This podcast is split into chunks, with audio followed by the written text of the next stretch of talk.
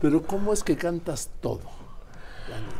Bueno, creo que fue una influencia de, de mi infancia, de mis padres. Eh, es una junción de todo. Pero sin duda la infancia en Estados Unidos fue una gran influencia para mí, sin duda.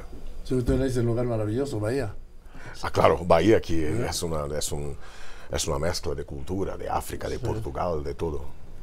Y entonces, ¿te fuiste a vivir a Estados Unidos o cuánto tiempo quedaste en A Brasil? vivir en eh, del 78 hace 81. eh, mi padre fue a estudiar y fue a hacer su doctorado en educación. Mi padre es un maestro, era un maestro, y llevó toda la familia. Y ya tuve esa influencia muy fuerte de la cultura americana, sin duda. Y cuando volví a Brasil, esto continuó, continuó y, y está en mi vida. ¿Y cómo, cuando cantas eh, New York, New York o algún tema como el de hace un momento, pues eres, eres como Sinatra, ¿no?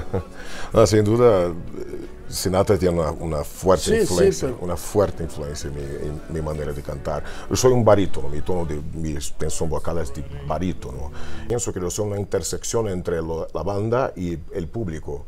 Eh, con orquesta em, de musicales es diferente porque tiene un conductor, un maestro, pero cuando estoy con la banda yo soy el maestro, yo, hay- yo tengo un director musical, pero es un contacto constante, una interligación constante. Pero a mí me gusta este, este juego escénico, a mí me gusta mucho.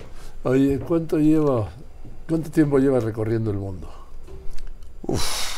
Creo que la cosa, este, esta carrera ganó una magnitud mayor y esto debo a México. ¿Por qué? Cuéntame. México para mí, y si esto es algo que siento en el mercado, es un hub cultural, un hub musical para un artista latinoamericano. Y cuando eh, estuve acá por la primera vez en 2015, sentí algo diferente, sentí algo en un público que yo no había sentido antes. Y así creo que um, había más había más presencia del público, más interés del público por mi trabajo y esto empezó a, a ganar más tamaño, tanto que puso a hacer un concierto en Rusia, en Moscú, en 2018, en diciembre, y grabar un DVD con la Orquesta Filarmónica Rusa. Es, justamente por ser un estilo musical muy específico, eso es- fue muy sorprendente para mí. Y poco a poco esto va creciendo, pero a mi manera, que es poco a poco, pe- pero de una manera más sólida. Creo que fue. Y luego, eh, ¿cómo te reciben en Estados Unidos? Cuéntame. Bueno, Estados Unidos, este va a ser, tengo fans en Estados Unidos que vienen a México para Sí. asistirme. Y ahora en 2024 es, va a correr una influencia más fuerte, una- un- voy a investir de manera más fuerte en este mercado, en el mercado americano. Justamente porque ellos tienen cantantes que trabajan en este tipo de repertorio. Pero no sé cómo van a reagir con cantante brasileño que canta en inglés, pero que tuvo un- una parte fuerte de su carrera en México. Es un misterio. Espero que me reciban bien. Pues yo creo que te va a recibir muy bien porque eres muy bueno. Gracias, Sí. maestro. Gracias. Sí, eres un gran artista. Muchísimas Y ahora vas al auditorio otra vez. Escuchar eso de ti es muy importante. Perdóname porque admiro mucho a ti. Gracias, La ¿no? manera que conduces una entrevista es un hombre inteligente, en una velocidad. Para mí es muy es un orgullo por recibir esas palabras tuyas, de no, verdad. No, de verdad, yo sí te tengo una admiración, te repito, antes de conocerte. Pero no sabía quién eras. Ah, ok. Pero ya te oía. sí.